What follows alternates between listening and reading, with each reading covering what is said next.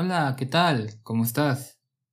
Estás escuchando el podcast Jabo Automotive, un espacio en el cual, pues bueno, se hablan de noticias enfocadas al mundo automotor y lo que sucede en la actualidad. Me puedes encontrar en redes sociales como arroba jabo-automotive. Y pues nada, comencemos.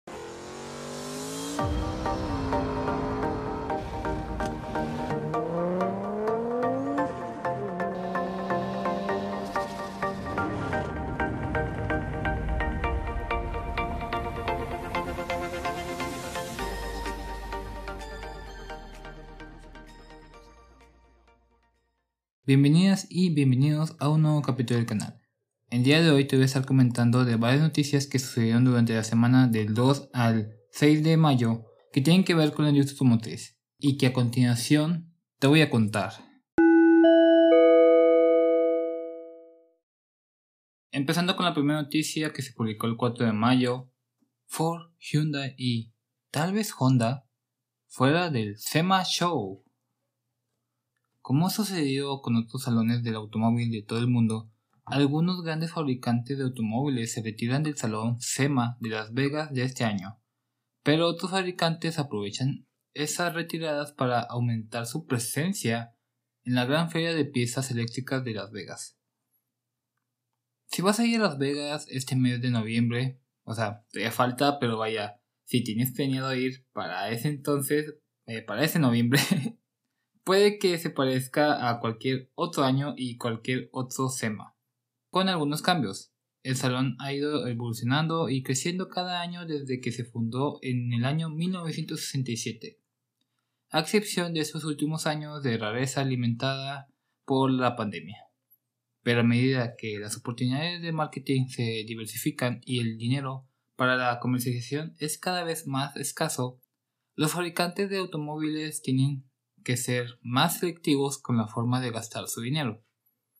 Así, Ford, Hyundai y posiblemente Honda no estarán en Glitter Grush este año. Estamos orgullosos de apoyar a la industria de la postventa de automóvil y de colaborar estrechamente con sus miembros, dijo Ford en un comunicado oficial.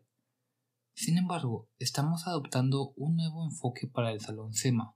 En lugar de nuestro tradicional expositor, Esperamos mostrar nuestra cartera de vehículos ganadores digitalmente, así como los eventos y salones de Ford. Tradicionalmente, Ford tenía uno de los stands más grandes del salón, situado en lo alto de las escaleras del gigantesco Hall Central. Ford también creó un festival de caballos de potencia y de trituración de neumáticos en las ruedas traseras frente al Hall Central, llamado Ford Outside. Ambas exposiciones desaparecieron este año. Pero, según el plano del próximo salón, GM ha ocupado no solo el espacio que antes ocupaba Ford en el Hall Central, sino que también la gran pista de drift de asfalto del exterior. ¿Significa esto que veremos Camaros y Corvettes en lugar de Mustangs dando emocionantes paseos a los afortunados asistentes al SEMA? Es de esperar, es de esperar. El antiguo espacio de GM por su parte, ha sido ocupado por Toyota y Lexus. Uh, de nuevo, o sea que otra vez lo han ocupado, según el plano de la planta, desplazándolos desde la esquina más alejada del Hall Central hasta el centro del mismo. Honda, que solía estar en la esquina opuesta a Toyota, no aparece en el plano. Honda no ha tomado una decisión sobre el Salón SEMA y todavía estamos evaluando nuestra participación dijo un portavoz. En cambio, Hyundai se ha retirado por completo del salón de este año. Hyundai ha sido un participante activo en el salón SEMA durante muchos años, dijo la compañía en un comunicado. Para el 2022, nuestra estrategia se ha centrado en algunos eventos específicos de estrategia de lanzamiento de vehículos y medios de comunicación y en estos planes Hyundai no tendrá una presencia corporativa en SEMA. Aún así, dejó la puerta abierta. Mientras evaluamos nuestras estrategias y recursos para 2023 y más allá, seguiremos evaluando nuestra presencia y actividades en los próximos eventos de SEMA. Es un espectáculo emocionante. nótese el signo de exclamación, nótese ese de es un espectáculo emocionante, o sea, de que este año no vamos a asistir, no vamos a pensar para el siguiente año, pero no, no nos descalifiquen el evento por completo. Y pues bueno, otros fabricantes han reservado espacio en el suelo. Mopar tiene su habitual espacio oscuro en la húmeda planta baja del pabellón sur, mientras que Volkswagen y Nissan se han comprometido con parcelas en los pabellones norte y oeste respectivamente. Parece que el salón utilizará también todos los pabellones, incluido el inmenso West Hall que se inauguró con el salón del año pasado, abarrotando hasta los topes de Jeeps y Overrunders. El número de fabricantes de neumáticos, los principales actores del pabellón sur, parece haber disminuido a la mitad o menos de lo que solía ser. Ninguno de los verdaderos grandes fabricantes de neumáticos se exponen ya en el SEMA. Pirelli fue el último, y con la compra de Cooper por parte de Goodyear, es dudoso que incluso Cooper esté presente. El éxodo comenzó realmente hace unos años, después de que Estados Unidos impusiera elevados derechos de importación a China, a lo que siguió el año pasado lo mismo con Taiwán y Tailandia. Ahora, pues bueno, La mayoría de los grandes mayoristas e importadores de, neumáticos como Toyo y Nexen son los únicos fabricantes de neumáticos. ¿Presagia todo esto algún problema con el SEMA en general? Puede que sí o puede que no. Los actores incondicionales del mercado de accesorios como Models, Holly, Edelbrock y Lingenfurter están presentes MP, Borla, Mobi, One y HKS también están en la lista. El pabellón central está a punto de agotarse y recuerde que el plan de piso acaba de abrirse para las reservas, por lo que las grandes franjas de espacio que no muestran expositores en otros pabellones no significa que no se llenarán pronto. ¿Cuánto cuesta estar presente en el SEMA? Si te registras en sema.org cuesta 21.95 dólares el metro cuadrado para los miembros y 36.95 para, para los no miembros.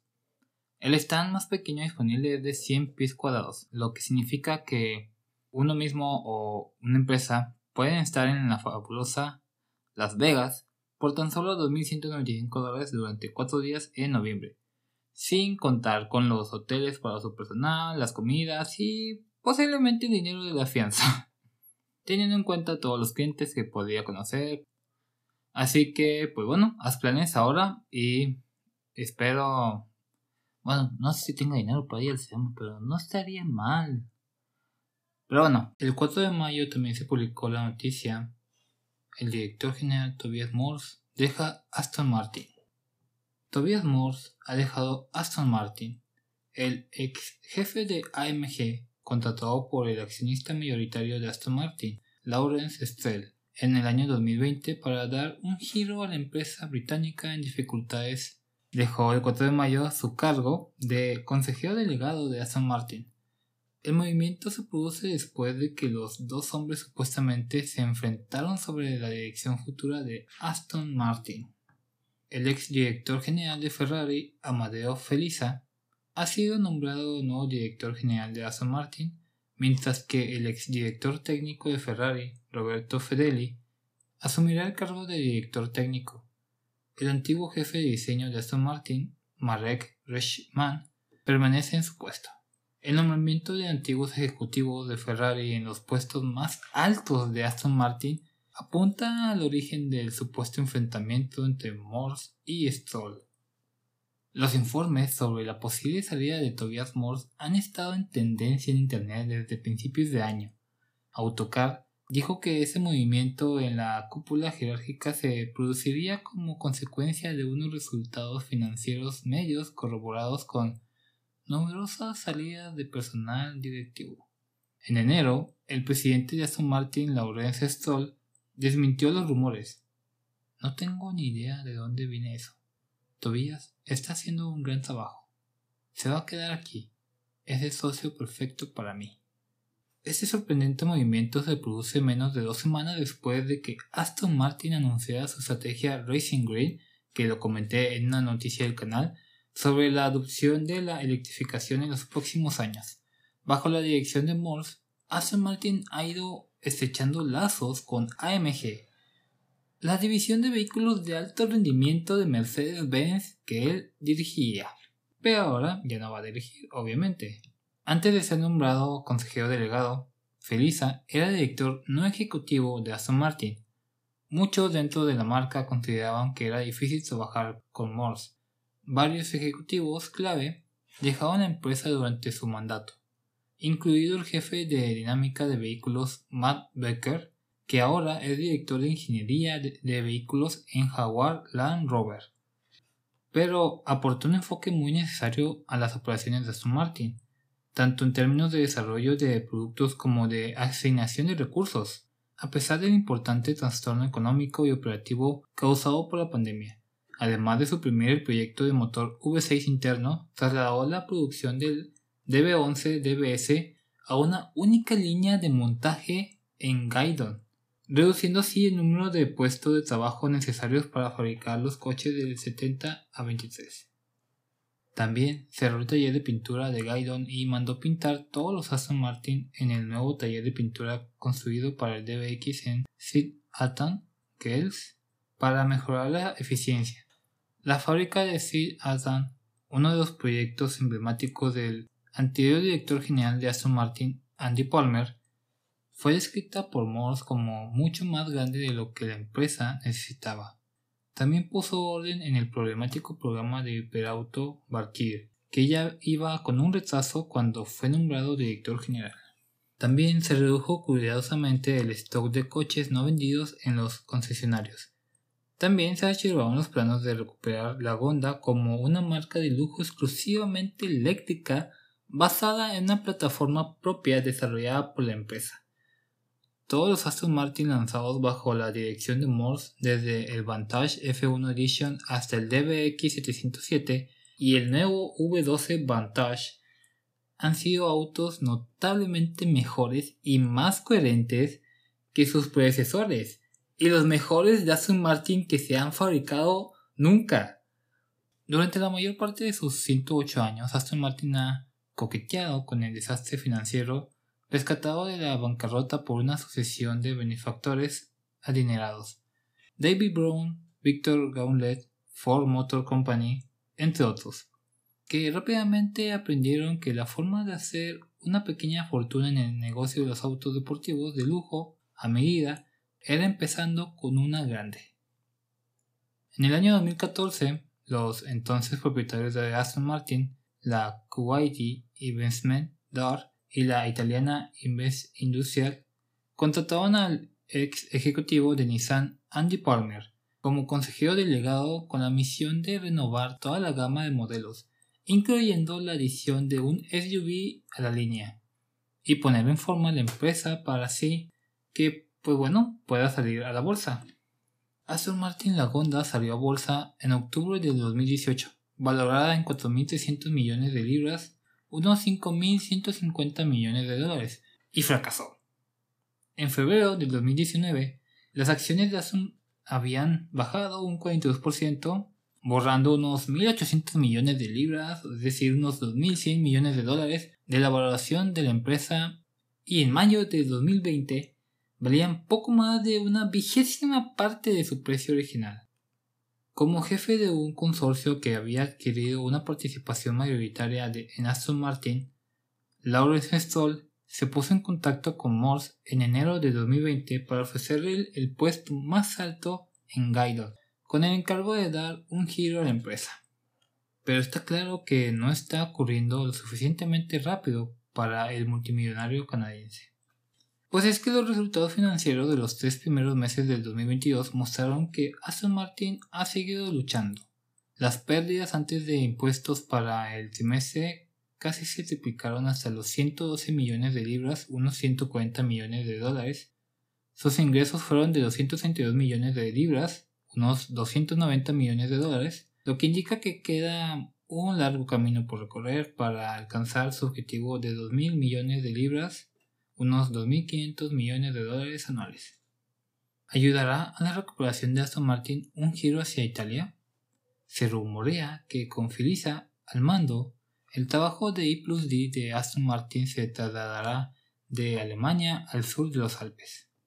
Es difícil decirlo, la estrategia de Moore de desechar lazos con su antigua empresa tenía mucho sentido. Mercedes-Benz no solo posee el 11.7% de Aston, sino que también es una fuente importante de componentes y no solo de motores, sino también de arquitectura de cableado, hardware y software de interfaz de usuario de infoentretenimiento.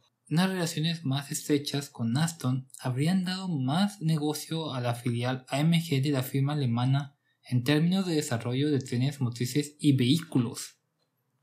A largo plazo, el papel de AMG en el desarrollo de versiones orientadas al rendimiento de las plataformas EV que sustentan las berlinas EQS y EQE también podría haber facilitado la transición de Aston hacia los EV sin el gasto de desarrollar una plataforma y una arquitectura de vehículos en la empresa que se vendería en volúmenes relativamente limitados. Sin embargo, con Amadeo Felisa al frente, Stoll cuenta ahora con un consejero delegado que, en una etapa de 26 años en Maranello, ayudó a transformar Ferrari de una fabricante casi artesanal de coches deportivos exóticos a un productor de alta tecnología de vehículos de alto rendimiento y una de las marcas más valiosas del mundo. Ferrari se escindió del FCA en 2015 en una OPV que la valoró en 9 mil millones de dólares. Hoy vale unos 38 mil millones de dólares. Felisa fue sustituido como CEO de Ferrari en 2016 por Sergio Mascione. Luego está el ángulo de la Fórmula 1. Mercedes AMG High Performance Powertrains suministra actualmente motores al equipo Aston Martin de Fórmula 1, propiedad de Laurence Stroll. Pero en otro guiño al Ferrari, el director técnico de Aston Martin Fórmula 1, Andrew Green, dice que el equipo que está construyendo una nueva y gigante instalación frente a las puertas principales del legendario circuito de Silverstone está evaluando seriamente la posibilidad de construir su propio motor de Fórmula 1 para cumplir con el cambio de reglamento de 2026. Está claro que Lawrence Stroll quiere que Aston Martin valga lo máximo posible y lo más rápido posible. Y al sustituir a Tobias Morse por Amadeo Felisa, está claro que cree que el modelo Ferrari en lugar del modelo AMG es el camino a seguir. Morse eliminó el programa interno del motor V6 turboalimentado de 3.0 litros en favor de un acuerdo para utilizar el V8 biturbo de 4.0 litros de Mercedes AMG en toda la gama de Aston Martin y en el próximo superauto Vanquish de motor central. Quería que el desarrollo de la cadena cinemática y el chasis de Aston Martin se hiciera más en Alemania. Sobre el V6 dijo, me encontré con que era solo un concepto cuando llegué, y añadió que llevarlo a producción habría costado decenas de millones de dólares. Si el motor hubiera estado listo, seguro que me habría puesto manos a la obra, pero no lo estaba. Sin embargo, Stroll, el multimillonario canadiense que posee el 16.7% de Aston Martin, parece preferir un enfoque italiano para la construcción de vehículos de rendimiento de lujo en lugar de uno alemán. Amadeo Felisa dijo, Amadeo Felisa, dijo Stroll a los periodistas en Londres, tiene un amplio conocimiento tanto del negocio de Aston Martin como de la industria automovilística en general, con un excelente historial y experiencia previa al frente de un importante fabricante de coches de ultralujo. En 2024 se presentará un modelo híbrido enchufable con la forma del Valhalla del motor central. En 2025 saldrá a la calle el primer vehículo puramente eléctrico de la marca y un año después todos los modelos de la gama ofrecerán una opción híbrida o eléctrica. Para 2030 Aston Martin quiere electrificar completamente sus GT y sus SUV. El objetivo final es lograr la neutralidad de carbono en todos los procesos de fabricación y en la cadena de suministro para el año 2039. Pero queda por ver si este calendario cambiará ahora que Amadeo Felisa, de 76 años, ha sido nombrado nuevo consejero delegado.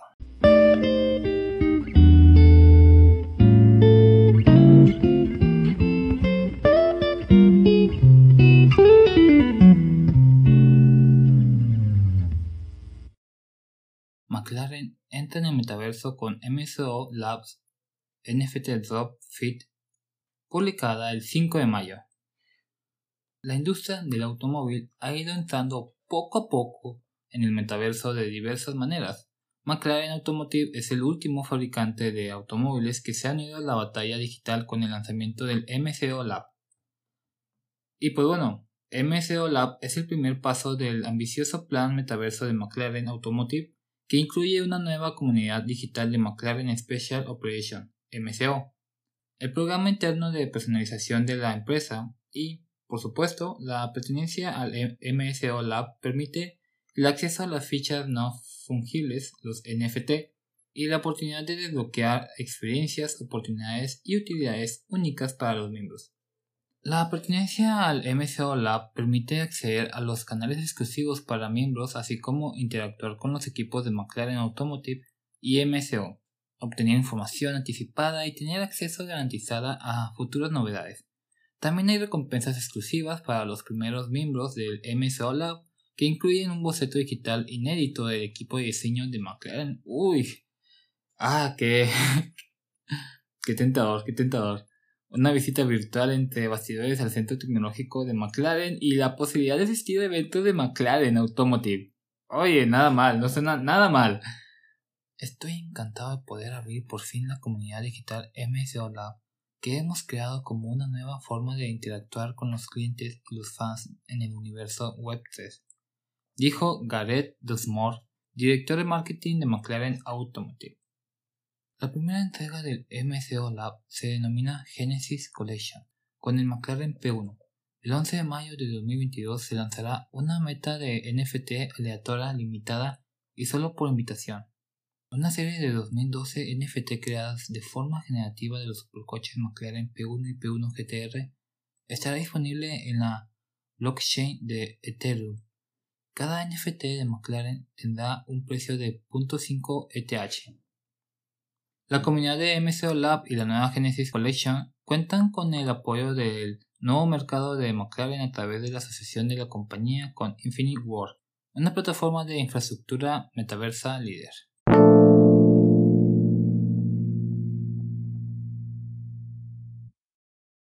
Y pues bueno, el día de ayer, 7 de mayo, se publicó esta noticia. Hyundai y Rimac desmienten el rumor de que su asociación haya terminado. Hace unos días salió a la luz un rumor en torno al futuro de la asociación de Rimac y Hyundai. Citando fuentes anónimas, Automotive News Europe afirmó que el gigante automovilístico surcoreano habría puesto su fin a lo que es la asociación con el fabricante croata de hiperautos debido al movimiento de Porsche para aumentar así su participación en esto último. En ese momento, el informe de la publicación no contaba con ningún comentario de Hyundai. Por otro lado, un portavoz de Rimac dijo que tiene dos proyectos en curso con Hyundai, uno de los cuales ya se ha completado. El director general de Rimac, Mate Rimac, desmintió además los rumores en un post de Facebook. En un comunicado, Hyundai ha comentado el artículo de Noticias Falsas. Rimac comentó lo siguiente. Hyundai ha comentado el artículo de noticias falsas que dice que Rimac y Hyundai están terminando su colaboración debido a la colaboración entre Porsche y Rimac. Tanto Hyundai como Rimac han dicho que no es cierto, pero los medios de comunicación siguen escribiendo sobre esto. Bueno, eso dice más de los medios de comunicación que otra cosa. La publicación en las redes sociales, pues bueno, continúa con una cita de un artículo de Automotor un Sport. Según la publicación alemana, Hyundai ha desmentido el informe anterior con un comunicado. Hyundai y Kia continúan invirtiendo en el grupo Rimac y pueden confirmar que varios proyectos de asociación están actualmente en marcha a un alto nivel. Hyundai y Rimac firmaron su asociación en 2019, cuando Hyundai y Kia invirtieron 90 millones de dólares en la empresa croata. El objetivo era desarrollar al menos dos vehículos con esta asociación una variante totalmente eléctrica del deportivo medio de Hyundai N y un vehículo de pila de combustible de alto rendimiento. Mientras tanto, Porsche aumentó su participación en Rimac del 15.5 al 24% en marzo del 2021.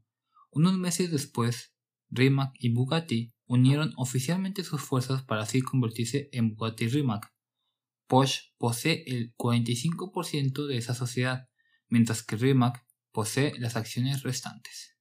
Órale, está interesante estos, estas asociaciones, esto que están haciendo. Uf, a ver qué resulta. Pero que Rimac esté apoyando a Hyundai para desarrollar un vehículo deportivo eléctrico, eso está interesante, la verdad. Veamos qué diseño presentan, o sea, de este vehículo que se va a hacer. Esperemos que sea un diseño muy curioso, muy... algo que no se haya visto. Pero pues quién sabe, esperemos y nos sorprendan.